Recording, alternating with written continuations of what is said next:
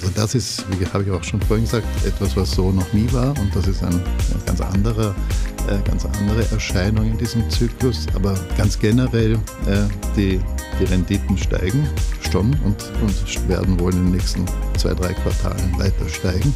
Wir sehen es überall und der Grund ist, ist immer der gleiche. Ja. Herzlich willkommen bei einer aktuellen Folge des FSM Immo Podcasts. An meiner Seite wie immer Xandi Hock. Hallo Xandi. Hi Benny. Ähm, und heute haben wir einen ganz einen speziellen Gast und zwar den Manager Österreich und Osteuropa für CBRE. CBRE ist, glaube ich, jedem ein Begriff, ähm, aber keiner weiß eigentlich wirklich, was dahinter steht. Wir haben das im Vorgespräch auch gerade festgestellt. Hallo Andreas Rieder. Guten Morgen, freue mich da zu sein. Das freut uns auch, dass du da bist. Ähm, Lieber Andreas, äh, erste Minute für dich. Elevator Pitch, wer ist Andreas Rieder und warum sollen unsere Hörer sich das jetzt eine Dreiviertelstunde mit dir antun? Hm, also der zweite Teil ist schwer, äh, jedem überlassen. Also wer ist Andreas Rieder? Ich bin, ähm, hm, wo fange ich da an? Ich bin 61 Jahre alt und bin an und für sich Jurist und habe dann ein MBA in Fontainebleau gemacht und wie ich zurückgekommen bin, wie ich 30 Jahre alt war, habe ich damals für Richard Ellis die Filiale in Wien gegründet und damals war die Ostöffnung, also da gab es noch nichts in Osteuropa und von Wien aus wurde dann der Osten erobert. Äh, schön, dass ihr CBRE sagt, weil sogar meine Familie sagt immer noch CB Richard Ellis oder viele sagen Richard Ellis. Also das CBRE ist noch nicht endgültig im Markt angekommen. Ähm, soll ich jetzt auch schon über CBRE reden? Du kannst gerne auch schon über CBRE sprechen. Das wäre unsere Folgefrage okay. gewesen. Was ist CBRE und was kann CBRE? Also wie gesagt, dieses grüne Logo von euch, das ja. kennen wir alle. Das prangt in jeder Zeitung und auf ähm, vielen Häusern in Wien. Ja. Ähm, aber was steht eigentlich hinter CBRE? Seid ihr eigentlich nur Makler? Ja, äh, na, wir sind viel auf. mehr. Also wir, wir nennen uns der, der führende gewerbliche Immobilienberater der Welt. Also wir sind der mit Abstand größte. Unsere, wir haben das Glück in Österreich, dass unsere zwei weltweit äh, Nachfolger, also Nummer zwei und drei, nicht gibt oder nicht mehr gibt. Nummer zwei ist JLL, Jones Lang LaSalle. Mhm. Die sind ungefähr so ein Drittel so groß wie wir. Und dritte ist Cushman Wakefield. Die waren einmal bis vor kurzem auch in Wien über die Bank Austria irgendwie verknüpft und die sind wieder ein Drittel so groß wie JLL. Und was machen wir? Wir machen vier Sachen prinzipiell und ich bin nur für eins von den vier zuständig. Das heißt bei uns Advisory Business und das ist das Markeln, das Bewerten, das Verwalten, das Projektmanagement und so weiter. Äh, die zweite Sparte ist der Immobilienfonds, der hat früher CBRE Global Investors geheißen, heißt jetzt CBRE Investment Management. Das sind so über 100 Milliarden Investmentvolumen. In Wien zum Beispiel gehört denen, sage ich nicht uns, weil es ja nicht unser Geld, sondern mhm. das Geld der Anleger, das wir nur verwalten, der äh, IZD Tower. Das ist das größte Investment und da gibt es noch ein paar andere. Das dritte ist äh, das Facility Management, das heißt bei uns Global Workspace, aber im internationalen Sinne Facility Management ist anders als meistens in Österreich verstanden. In Österreich ist meistens technisches Gebäudemanagement, Facility Management im internationalen Sinne und in unserem Sinne geht es darum, wenn internationale Konzerne ihre ganzen Immobilienagenten auslagern und jemanden wie uns geben. Und da haben wir den Vorteil, dass wir halt weltweit sind. Äh, und wenn einer weltweit auslagern will, dann gibt es nicht so viele Mitbewerber. Ein Beispiel ist die Deutsche Bank, die macht noch in Deutschland selber ihre, kümmert sich um ihre Immobilien, aber weltweit machen wir es für die Deutsche Bank. Der vierte Bereich, das ist gar nicht noch bekannt, das ist Trammell Crow. Trammell Crow ist der größte Developer in den USA, also wirklich groß. Mhm. Und die sind vor zwei, drei Jahren erst nach Europa gekommen und sind vor allem in England jetzt ein Wohnbauentwickler und in Österreich nur zaghaft schauen sich ein paar Logistikentwicklungen an, also noch nicht sehr stark hier. Insgesamt, also wir sind an der, an der Börse, an der New Yorker Börse und sind so 120.000 Mitarbeiter weltweit. Mhm. Und in Österreich und in Osteuropa, für das du zuständig bist, kannst du da ein paar Zahlen nennen, einmal um die Größe von CBRE hier festzumachen? Ja, wir sind ja leider in diesem Jahr etwas geschrumpft, weil äh, Russland haben wir sozusagen verloren. Das war für mich schwer, weil Russland war eigentlich das Schwierigste, was ich in meiner Karriere je aufgebaut habe. Es war wirklich mühsam und hat lang gedauert. Wir haben dann irgendwann im so mit Jahresmitte unser Russlandgeschäft an unseren Geschäftsführer für ein paar tausend Dollar verkauft und haben ein paar Millionen am Konto liegen lassen, damit er zumindest die nächsten Monate noch das Personal bezahlen kann. Also das ist jetzt weg. Dann Ukraine, da hatten wir 440 Mitarbeiter. Wir haben allen zugesagt, die flüchten wollen. Wir kümmern uns. Also wir haben sie an der Grenze abgeholt und haben ihnen Wohnung besorgt und Jobs, äh, den meisten auch, eigentlich auf der ganzen Welt. Aber erstaunlicherweise von den 440 sind nur 50 haben das Land verlassen, die anderen bleiben dort und wollen kämpfen. Und äh, zwei sind gestorben. Das ist wahrscheinlich der Schnitt im, im Land. Ja. Äh, die äh, sind bei Bombenangriffen auf, auf Unternehmen, auf Fabriken, die wir dort eben der, für dieses Global Workspace für internationale Produzenten managen, ums Leben gekommen. Der Rest von Sie gibt es Gott sei Dank doch. Also da ist vor allem Polen sehr, sehr groß. Äh, insgesamt waren es 1700, vielleicht ist jetzt durch die Ereignisse dieses Jahr auch weniger geworden, 1700 Mitarbeiter. Wir, Polen ist mit Abstand der größte Markt für uns. Wir sind in den meisten Ländern in CI selbst tätig. Wir hatten früher oft auch Franchise, das bei uns Affiliate genannt wird. Das haben wir aufgehört, weil wir gemerkt haben, das bringt eher Sorgen als Geld. Und äh, wir ähm, ja, sind dort auch der Marktführer in, in CI geworden in den letzten Jahren, weil wir waren ursprünglich, wie ich begonnen habe, 91 sind wir sehr langsam erst in, de, in den Ostraum gegangen und unsere großen Mitbewerber sind alle 1991 sofort dort gewesen. Es war ein jahrelanger Aufholprozess, aber jetzt haben wir es Gott sei Dank geschafft. Mhm. Du hast im äh, Vorgespräch ähm, den, den Aktienkurs von CBRE an der New Yorker Börse erwähnt ja. äh, und dass er ähm, generell die Marktlage in der Immobilienwelt indizieren würde. Was genau wird äh, durch diesen Kurs indiziert und wie kommt es dazu? Also, Deiner Meinung nach? Ja. ja. also prinzipiell Tatsache ist, dass, und das predige ich schon seit Jahrzehnten, aber niemand hört zu, es ist wirklich interessant, dass unser Börsenkurs ein Leading Indicator ist, dass unser Börsenkurs sechs Monate äh, bevor die Immobilienmärkte einbrechen, beginnt zu fallen. Und das war jetzt so vor circa neun oder zehn Monaten hat er begonnen zu fallen, also noch vor dem Krieg jedenfalls. Und warum das so ist, wahrscheinlich ist das, das gesamte Wissen aller Investoren in Immobilien, die dann halt da international in unsere Aktie investieren. Und insgesamt hat man es wohl gespürt und kommen gesehen, dass sich was verändert. Und äh, unsere Aktie ist so, schätze so um die 30 Prozent, 35 Prozent gefallen seit äh, dem Hoch Ende letzten Jahres circa. Spannend. Ja. Um, ähm, vielleicht noch anknüpfend an die, ähm, an die Vorfrage, was ist es eigentlich genau dein Aufgabengebiet bei CBRE? Ja, also ich bin der Managing Director für Österreich und die CE-Länder. In den CE-Ländern gibt es aber in jedem Land unter mir einen Managing Director wieder. In Österreich habe ich sozusagen eine Doppelfunktion, bin nicht nur Head of CE, sondern auch Geschäftsführer in Österreich. In, also bin vor allem ein Manager im Laufe der Jahre geworden. In Österreich, äh, wenn ich jetzt Business mache, dann ist es meistens eher Investment, also größere Transaktionen, ähm, sehr oft auch mit einem internationalen Bezug. Wenn Ausländer hier kaufen oder verkaufen, bin ich dann, und es größer ist, bin ich dann oft dabei oder ich betreue äh, Großkunden, also zum Beispiel die Immofinanz war in CI unser größter Kunde bis jetzt, muss ich sagen, leider, weil jetzt sehr viel mhm. die CPI äh, insourced und sich das wahrscheinlich verändern wird, aber zum Beispiel war ich der Kundenbetreuer der Immofinanz und bin es immer noch. Ja. Aber das Geschäft wird vielleicht jetzt weniger werden.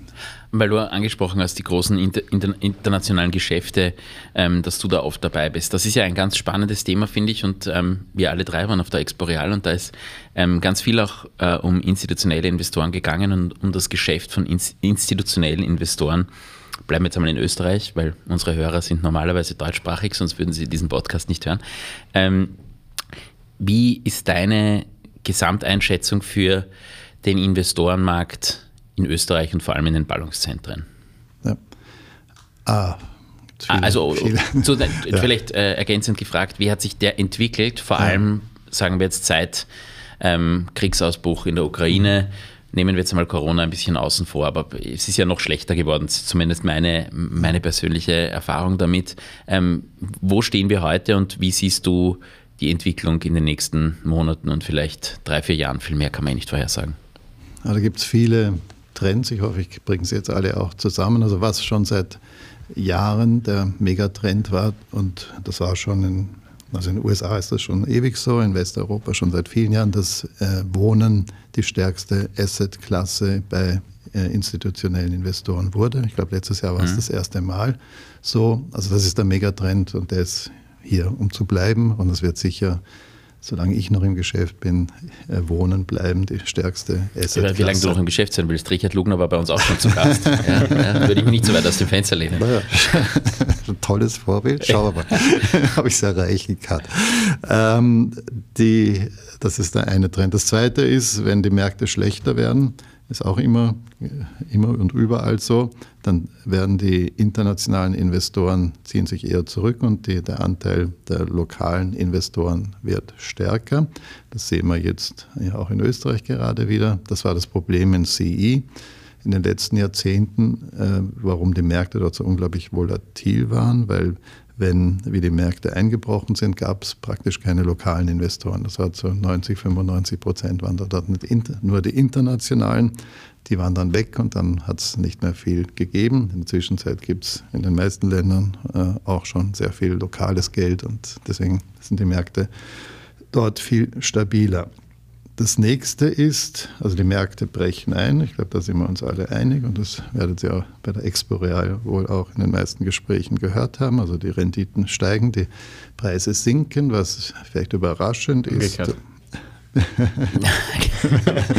was überraschend ist und was ich jetzt so nicht gesehen habe, was eigentlich total logisch ist im Nachhinein, natürlich ist man immer gescheiter, dass die Deutschland am stärksten getroffen wurde. Also die Märkte in Deutschland sind sicher am stärksten eingebrochen. Warum ist das so?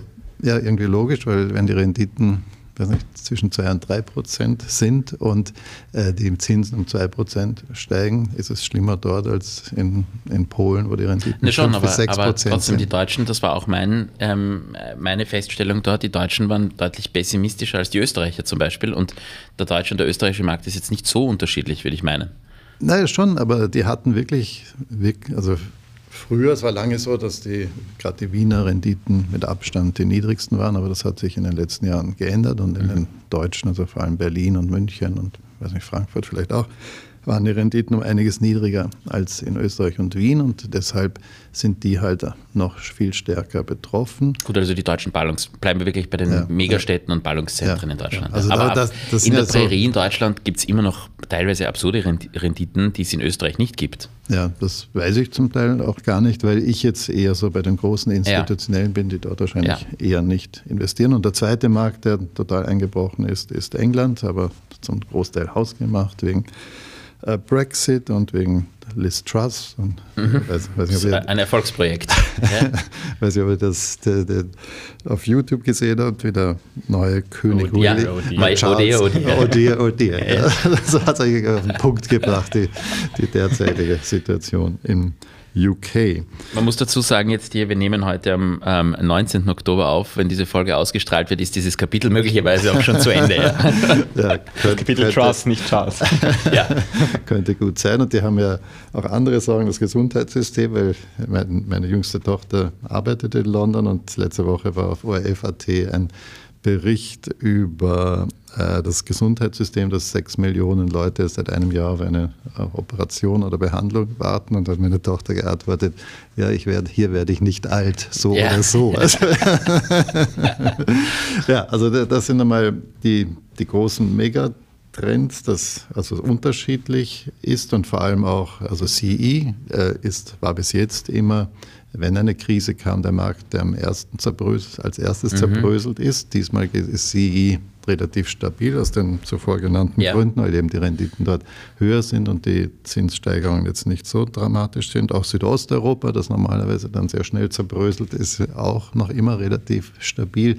Also es ist, äh, das ist einmal die eine Seite. Die andere Seite ist jetzt vor allem der Büromarkt, der ja nach Wohnen überall in der Regel der zweitgrößte Markt ist. Es ist ein ganz ungewöhnlicher Zyklus, weil normalerweise, wenn der Zyklus runtergeht, wenn die Rezession kommt, äh, sinken die Büromieten und der Leerstand steigt enorm an. Und das ist im Moment total anders in fast ganz Europa. Die äh, Leerstände sind niedrig, die Development Pipeline stirbt gerade weg, weil die Kosten, die Baukosten so stark steigen und die Büromieten ziehen an, äh, überall, auch in Wien. Und, äh, und Wien, das ist jetzt wirklich, glaube ich, auch interessant, Wien ist in Europa der tollste Büromarkt im Moment, wenn man sich den derzeitigen Leerstand anschaut und die Development Pipeline der nächsten zwei bis drei Jahre, ist es so, dass also hier die Mieten explodieren müssen und beginnen auch schon zu explodieren. Also es gibt praktisch nichts mehr. Mhm. Äh, vor allem gute, also eben die guten Flächen, die die meisten haben wollen, weil gut, warum die guten? Wegen äh, der War for Talent, also es gibt ja nirgends mehr Mitarbeiter und äh, Corona und die Tatsache ist, dass auch wieder weltweit so die die Mitarbeiter im Schnitt zwei bis drei Tage zu Hause arbeiten wollen und die Dienstgeber ein bis zwei Tage maximal die Leute zu Hause haben wollen. Also da gibt es eine Diskrepanz. Und auch ein cooles, tolles Büro, wie ihr hier auch habt, äh, versucht man, die Leute mehr ins Büro zu bringen. Und da ist sehr viel Druck auf die Arbeitgeber, das zu tun.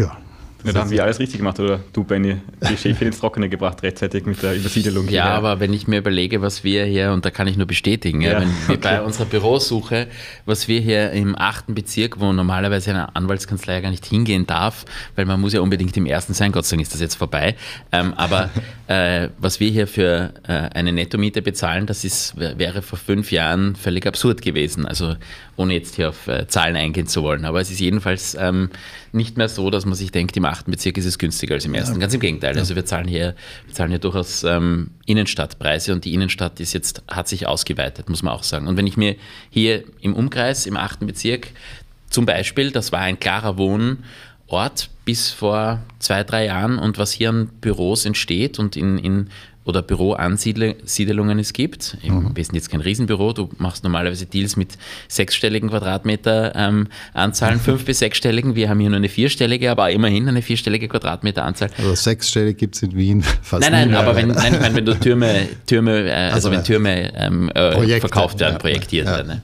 Ähm, aber long story short, es gibt äh, vom ersten Bezirk jetzt eine, durchaus eine Abwanderung und die Stadt ist größer geworden und das gilt auch das jetzt schon als A-Lage, zumindest behaupte ich das, weil ja, wir sind hier Mieter. Ja. Ähm, ja. Und äh, ja. Aber das ist auch, also nur ein Beispiel, wir haben jetzt gerade vermietet in einem Projekt in einer guten Lage, aber nicht im ersten Bezirk, wo wir wahrscheinlich vor einem Jahr gesagt hätten, wenn uns, also wir wurden ja auch gefragt vom Developer, Mieteinschätzung, hätten wir, haben wir gesagt so 19, 20. Und jetzt haben wir eine Etage und nicht die oberste um 25 mhm. und 4.500 Quadratmeter, also nicht weniger um 25. Ich glaube, ich weiß, um welches Projekt es hier geht, ohne es ähm, äh, ja. besprechen zu wollen, aber ich glaube, es war bereits ein Gast hier, der ja, dieses Projekt verantwortet. Ja. Gut, äh, äh, geht sie nicht selber auch in dieses Projekt? Nein, nein, wir sind nein? ja gerade in den Hauptbahnhof ich weiß, vor eineinhalb ja, Jahren aber, gezogen. Aber Blödsinn, habe ich jetzt verwechselt. Und wir haben Gott sei Dank noch eine sehr günstige Miete, bevor sie raufgegangen ja, sind. Ja, in eurem Büro war ich auch schon, das ist übrigens auch sehr schön, muss ich sagen. Vielen Dank. Ist viel, sehr, sehr stylisch. Also Fühlen jeder uns auch sehr wohl. Bei CBRE vorbeikommen, der eingeladen wird. Ähm, ja, also das heißt, was äh, für mich stellt sich die Frage, diese institutionellen Investoren, die ja teilweise immer noch vollgepackt mit Geld sind, die sich jetzt vom Markt zurückgezogen haben, was machen die jetzt? Ja, die warten ab, weil insgesamt. Aber worauf? Ja, also bis ich, die Preise dort sind, wo sie meinen, wo sie hinfallen sollten. Und wenn es wieder günstig ist, schlagen sie wieder zu. Aber wenn du jetzt den Büromarkt zum Beispiel ansprichst, ja, der ja antizyklisch wächst momentan, und das ja. ist auch das, was ähm, äh, der Felix Zeckeli und der Alex Fenzel gesagt haben, zuletzt in unserem Podcast. Ähm, warum geht man dann nicht stärker auf Büroimmobilien? Bei Wohnen ist wenig zu verdienen momentan, das äh, stelle ich auch fest, aber da mhm. müsste doch im Büromarkt momentan durchaus die Opportunity da sein, aufgrund leerer Pipelines doch da einzusteigen, Baukosten hin oder her. In einem halben Jahr kann sich das sowieso nicht mehr ausgehen, weil niemand mehr baut. Ja. Also das muss ja sinken. Also erstens passieren noch Deals. Also wir arbeiten an einigen größeren Deals und die werden auch noch vor Jahresende unterschrieben. Es ist nicht tot, aber sehr viele meinen halt, wenn ich jetzt nicht kaufe und in sechs bis neun Monaten kaufe, kriege ich es günstiger und das, da warten sie ja mal ab. Also wir erwarten im nächsten Herbst, dass dann all diese Geldtöpfe dann überquellen und viele haben ja Geld eingesammelt mhm. und haben eine Deadline, bis wann sie es ausgeben müssen. Ja. Die Deadline rückt immer näher. Wenn sie es nicht ausgeben, müssen sie es wieder zurückgeben. Ja. Und das an die Investoren. Und das ist das Letzte, was sie wollen. Also wir rechnen damit, dass so ab Mitte nächsten Jahres die Märkte wieder sehr aktiv werden zu neuen Preisen. Und dann geht es wieder los. Manche sagen sogar schon nach der Expo Real haben insbesondere viele Verkäufer gemerkt, ne, die äh, ich soll besser doch jetzt verkaufen, auch wenn ich nicht das kriege, was ich mir vor einem halben Jahr erträumt habe, weil besser wird es nicht mehr. Und wir merken auch schon, insbesondere seit der Expo Real, mehr Realismus bei den Verkäufern und äh, mehr Bereitschaft, äh, auf Preisabschläge einzugehen. Mhm. Ich wollte gerade sagen, ähm, hohe Preise sind ja eigentlich, also kommen ja eigentlich immer um zu bleiben, zumindest zu einem gewissen äh, Sockel, Sockelteil. Ähm, siehst du den Grund, jetzt vor allem für institutionelle Anleger jetzt noch länger zuzuwarten oder, oder würdest du ihnen eher raten, doch in diese Situation jetzt ein bisschen reinzupreschen und, und, und doch jetzt schon zu investieren? Also hohe Preise sind hier zu bleiben, das sagt einer, der, der wahrscheinlich die letzten zehn Jahre in der Branche mitbekommen hat. Also wir hatten schon äh, eine ziemliche Rezession, wo die Preise massiv gefallen sind in den 35 Jahren. Ja, aber, aber siehst du das? Siehst also, du das ja. Na, aber, siehst du aber das ist ein, eine Tatsache, dass ja. ihr junge Leute ja. Ja, wir haben das, wir, wir kennen das nicht. Ihr seid, so, ja, ihr seid so aufgewachsen, dass der Markt kann nur raufgehen. Und, äh, das, Nein, aber, aber trotzdem, wir haben jetzt wirklich eine ganz eine volatile Phase und trotzdem geht es nicht wirklich runter. Also das ist irgendwie das was man, also wenn, wenn Rezession das ist, was wir gerade erleben, dann ist eine Rezession jetzt gar nicht so schlimm in der, im subjektiven ja. Empfinden. Also, also, es geht schon einmal prinzipiell runter. Also gibt es zum Beispiel die börsennotierten Immobiliengesellschaften in Europa, ja. quotieren im Moment im Durchschnitt 40 Prozent unter Net Asset Value. Also das ist schon mal eine Aussage. Ja. Das heißt, die Anleger erwarten, äh, ein Grund ist, weil die Bewertungen ja jetzt erst mit Jahresende kommen. Die Bewertungen werden dann niedriger sein, dann wird es nicht mehr 40 Prozent sein, sondern sondern weniger. Also der, das wird abgewertet. Also wird vielleicht abgewertet. kurz zur Erklärung, Net Asset Value der Buchwert. Ja. Ähm, das, was die Liegenschaften am Buch wert sind, der Aktienkurs ist 40 Prozent darunter, ja. das ist das, was du gerade sagen wolltest. Ja. Nur für die, und die Hörer, okay. die Net, Net Asset Value vielleicht jetzt nicht okay. zuordnen können. Ja. Also da tut sich was und, und die, die wirklich die, die Grundweisheit der, der Märkte ist, äh, es gibt Staatsanleihen und eine Verzinsung von Staatsanleihen. Und äh, die äh, Anleger, da haben wir früher ewig diskutiert, ob, ob jetzt die, die Immobilienrendite äh, im Schnitt 1,7 oder 1,6 oder 1,8 Prozent über der Staatsanleihe sein muss.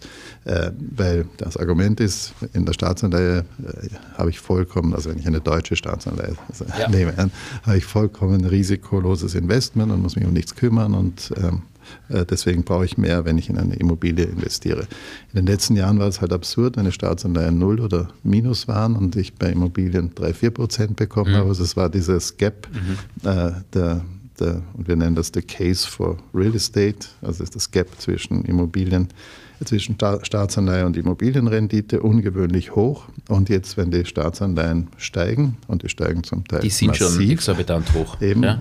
muss, müssen eigentlich auch die Renditen oder werden die Renditen steigen. Und das ist so der, das Grundmuster, das im Moment passiert. Und das ist unumstößlich und das kann man nicht wegdiskutieren.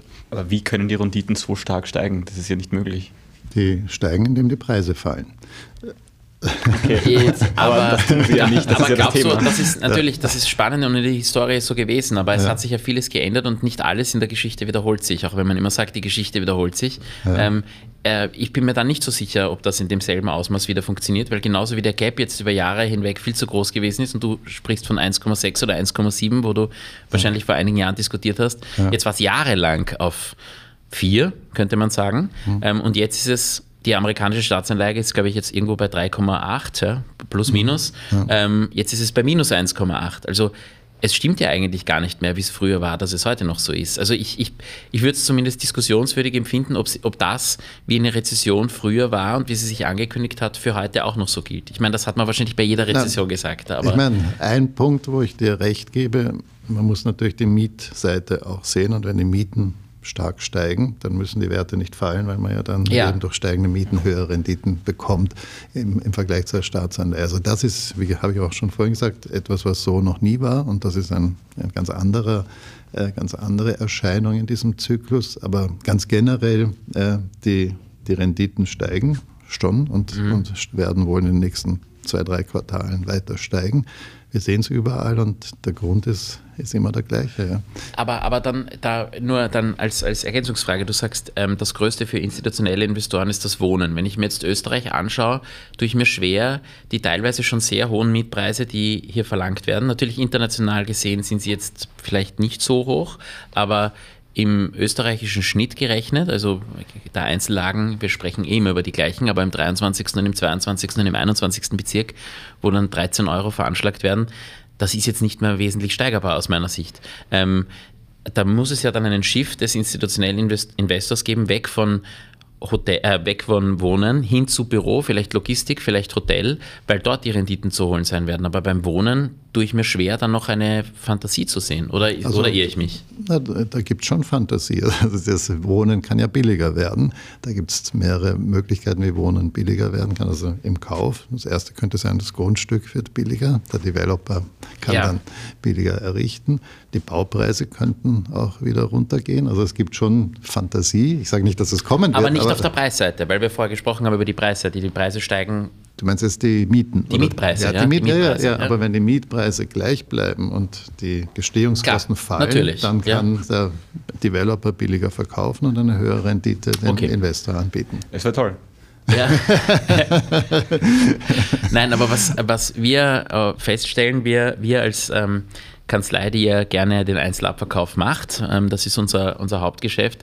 Ähm, das ist in den letzten Jahren doch sehr stark zurückgegangen, der Einzelabverkauf, weil einfach institutionelle Investoren oft samt und sonders ganze Gebäude erworben haben, auch wieder ähm, ersten Intentionen, das im Einzelabverkauf zu machen. Ich glaube, das wird sich in den nächsten Quartalen wieder steigern. Also ich glaube auch, dass der Eigentumsmarkt in Österreich, jetzt bleiben wir wieder lokal in Österreich, ja. ähm, der Eigentumsmarkt in Österreich ähm, leichter zugänglich wird, weil einfach mehr Wohnungen auf den Markt kommen und auch da eine Preisgestaltung ähm, nach unten dann da ist, weil wo mehr Angebot und gleichbleibende Nachfrage muss der Preis zwangsläufig etwas zumindest stagnieren. Er kann nicht mehr so massiv steigen, wie er das kann, die letzten Er kann aber auch hat. fallen. Also ein genau, Grund ist zum Beispiel ja. die höheren Zinsen und die ja. höheren Eigenkapitalquoten, die von den Banken verlangt werden müssen. Und ich weiß nicht, ob das Land Niederösterreich im Wahlkampf steckt jetzt gerade vor, dass das Land Niederösterreich 5% des Equities garantiert oder dass die, ja. die Käufer weniger Equity, Eigenkapital haben müssen.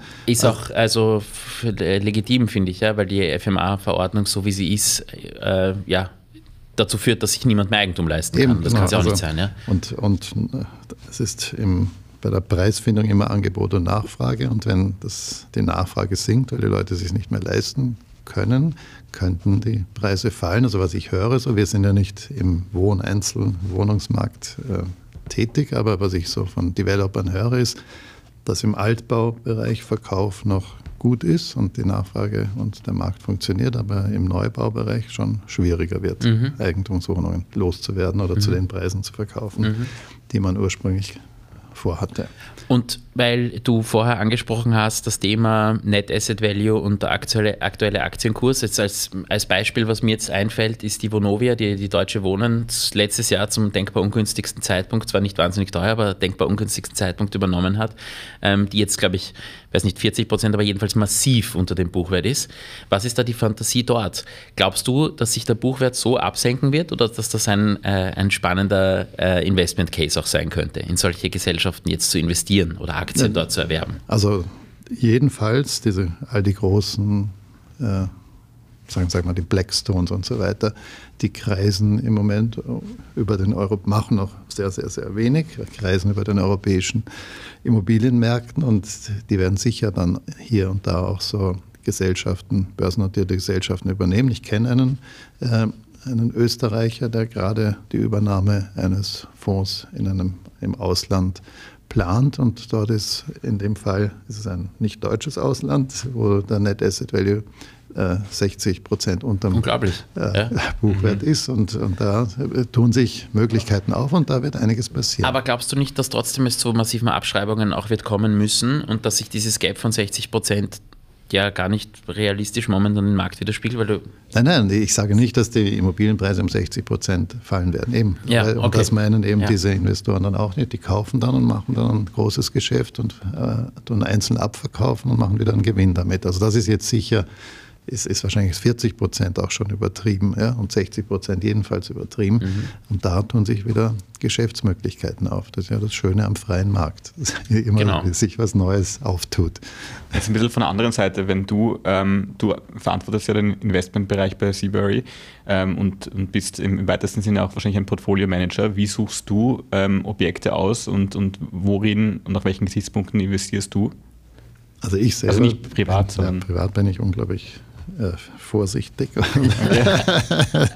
ich kaufe mal uns eine Wohnung mit Renditen unter 2%. Okay. Äh, aber äh, also ich kann nur sagen, was so unsere Kunden, also ich bin selber, ich entscheide es ja nicht, aber es war jedenfalls Logistik unglaublich, genau, unglaublich das auf das Thema wollte ich noch kommen. Toll ja. in den letzten Jahren, gerade also, also ausholend, also ich versuche mich kurz zu fassen, aber also erst kam der, der Onlinehandel, dadurch war der kurz gefasst, jedes Geschäft, das zusperrt, äh, dafür braucht man eine Lagerhalle, weil irgendwo muss die Ware ja gelagert werden, bevor sie zum Kunden kommt. Also dadurch ist der Logistikbedarf stark gestiegen. Dann kam Corona und die Unterbrechung der Lieferketten, was dazu geführt hat, dass sehr viele große Unternehmen, die vielleicht zwei, drei Lager in Europa hatten, immer mehr gesagt haben. Und Grenzsperren gab es ja auch, dass wir viel mehr, im mhm. Idealfall in jedem Land ein, ein Lager haben müssen. Dadurch ist die Nachfrage nach Lagern unglaublich gestiegen und jetzt sind wir am Beginn einer Rezession und am Beginn einer Rezession geht der Lagerbestand immer auch enorm noch hinauf, weil die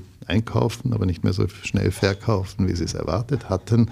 Und also die, die Nachfrage nach Logistik in ganz Europa ist enorm. Angeblich gibt es in, in, in, ganz Kalifornien kein Quadratmeter Lager im Moment, ja, als, nur als Beispiel, der frei wäre.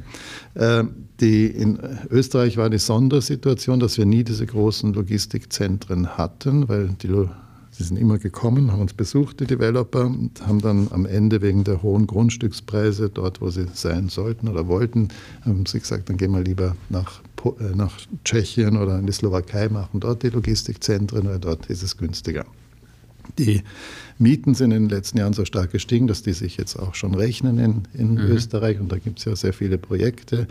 Und die Renditen sind enorm gefallen, die Preise enorm gestiegen und äh, ein, ein, Wahnsinnsmarkt. Also das ist, und immer noch, also die Nachfrage, also wir, wir könnten wahrscheinlich sofort 100.000 Quadratmeter oder 200.000 Lager im Wiener Raum vermieten, wenn es die Flächen gäbe. Also der Markt ist super toll und interessant und auch langfristig gut, weil diese Megatrends äh, online, also wir in Österreich, wir haben ja, ich glaube, Onlinehandel ist 12, 13 Prozent erst, also einer der niedrigsten in Europa. In England ist es 30 Prozent und in Südkorea 40 Prozent. Also da wird noch viel mhm. kommen und, und je mehr Onlinehandel, desto mehr Lager braucht man. Äh, äh, was ist noch? Also Büro, besonders interessant wegen, aber nicht, also wegen der steigenden Mieten für gute Büros in guten Lagen.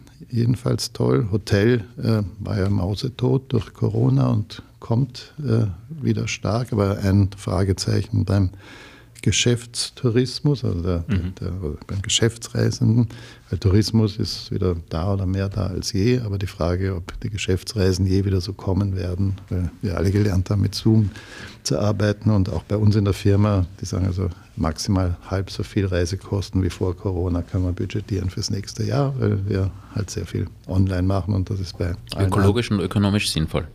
Ja, aber halt für Hotels, die sich auf Geschäftsreisende spezialisieren, ja. etwas mühsam. Ähm, was, was, was? Aber vielleicht um den, Sie noch, wir wollten noch den Logistikmarkt. Ja. Ähm, Logistik gibt es ja verschiedene ähm, äh, ja, ähm, verschiedene Kategorien. Es gibt die Großlogistik, sage ich jetzt einmal, vor der Stadt. Ähm, mhm. Es gibt die Hauptlogistik. Wenn wir jetzt ein, nehmen, wir, nehmen wir mal die Post her als, als, als Beispiel. Die Post hat ein großes, hat drei, vier große Verteilzentren in Österreich. Die sieht man auf der Westautobahn, wenn man da vorbeifährt. Ähnlich mhm. hat es Amazon. So, und dann gibt es die Last-Mile-Logistik. Ähm, und die Last-Mile-Logistik ist etwas, wo man seit, glaube ich, zwei, drei Jahren wirklich drüber spricht. Nämlich, wie bekomme ich sozusagen die, das Backerl, das dann irgendwo in Wien ähm, zwischengelagert wird, dann zum Endkonsumenten. Die letzten zwei, drei, vier Kilometer. Mhm. Ähm, gleich auch bei ähm, Supermärkten zum Beispiel. Ja? Also wenn man durch die Stadt schaut, überall ähm, sieht man die jetzt schon aufkommen, die Miams und wie sie alle heißen, ähm, die jetzt hier die Erdgeschosszonen besetzen. Ähm, da ist trotzdem aus meiner Sicht relativ wenig passiert und nach wie vor, wenn man jetzt in Wien ist zum Beispiel und das vergleicht mit anderen Städten, gibt es Last-Mile-Logistik ganz wenig noch. Hast du dafür eine Erklärung, warum ja. das so ist?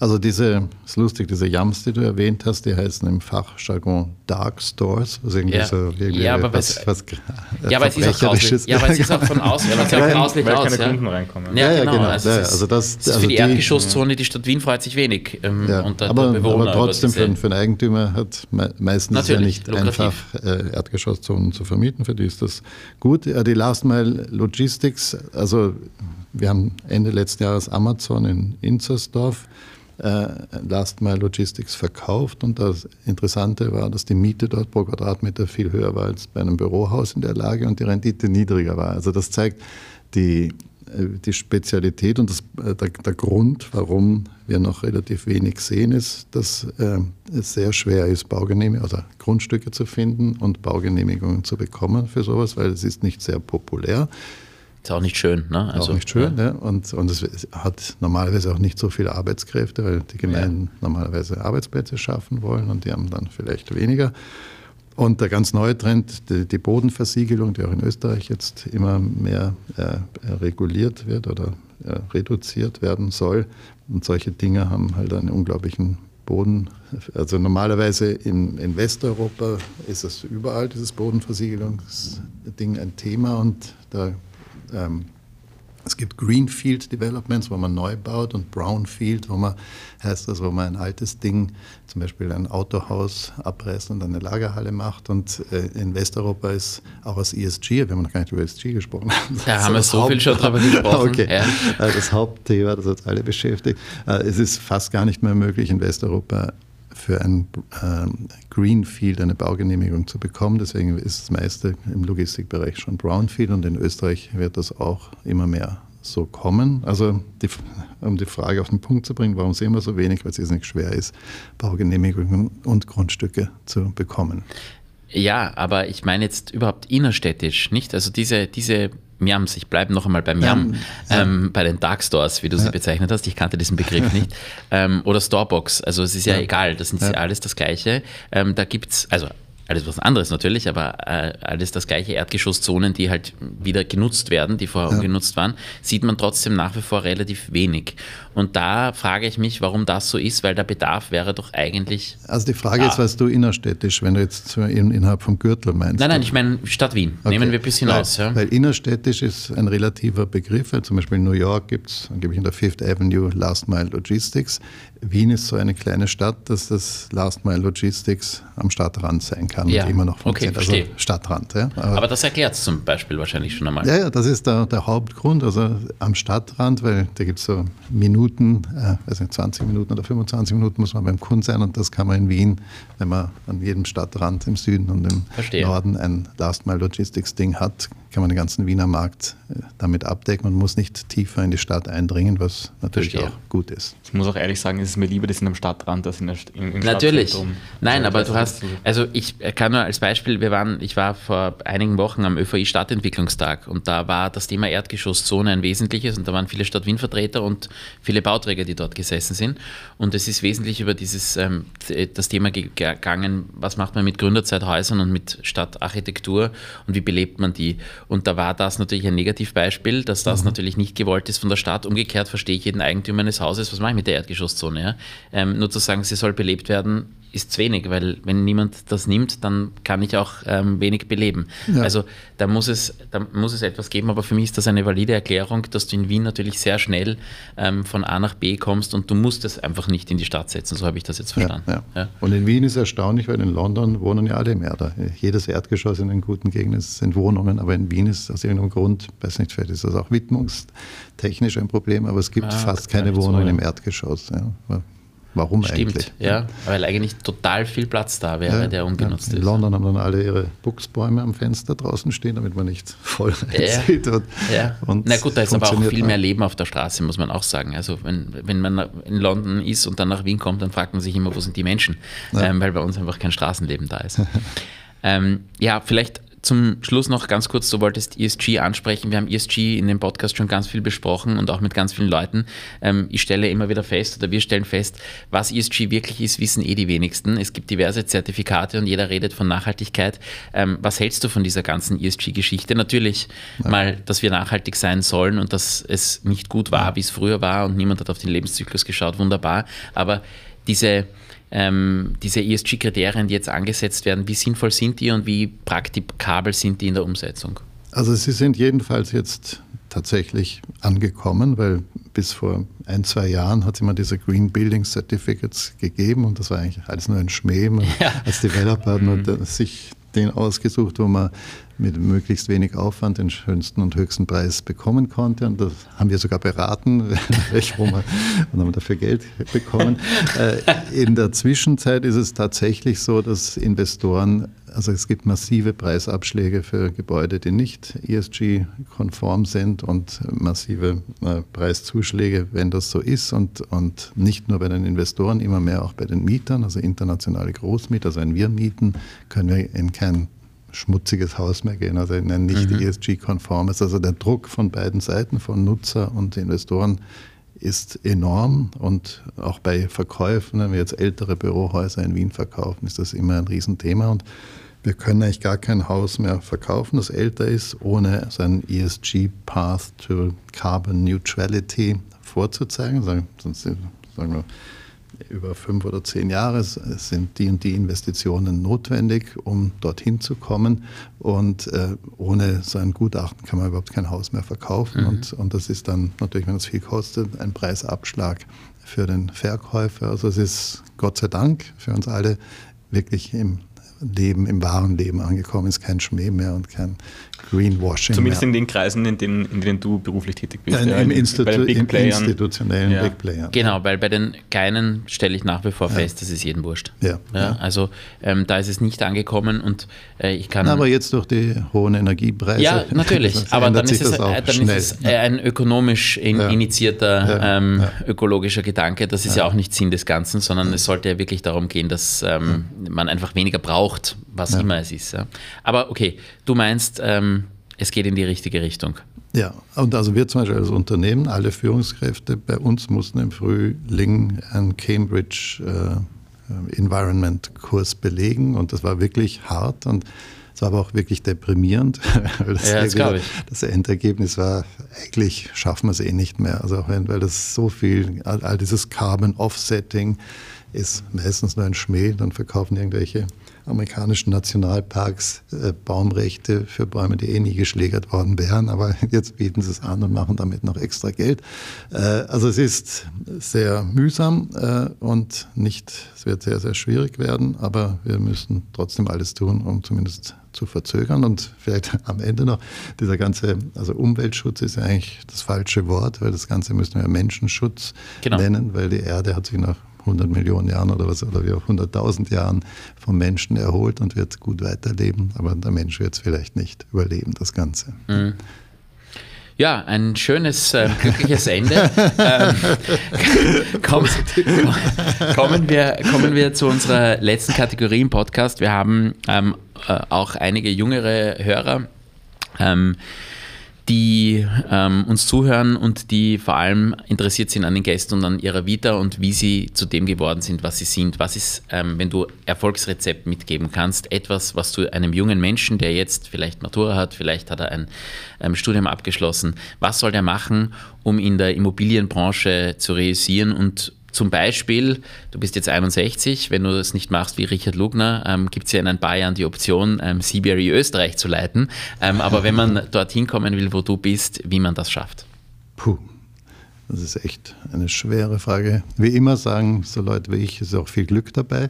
Aber äh, Glück ähm, äh, haben die erfolgreichen die, Menschen. Die, das ist die einfache Antwort äh, ja, also jedenfalls einmal äh, Ausbildung im, ja, und wenn möglich auch was Internationales dabei haben, weil das Internationale wird immer stärker und da, wir sind immer mehr in einem internationalen Umfeld tätig. Ähm, puh, also überlege jetzt, was ich meinen Kindern Du bist sage. Jurist, ja. Ähm, ja. Welche, welche Ausbildung würdest du heute einem jungen Menschen empfehlen oder bist du auch der Ansicht, wie viele andere das Juristen eher alles können?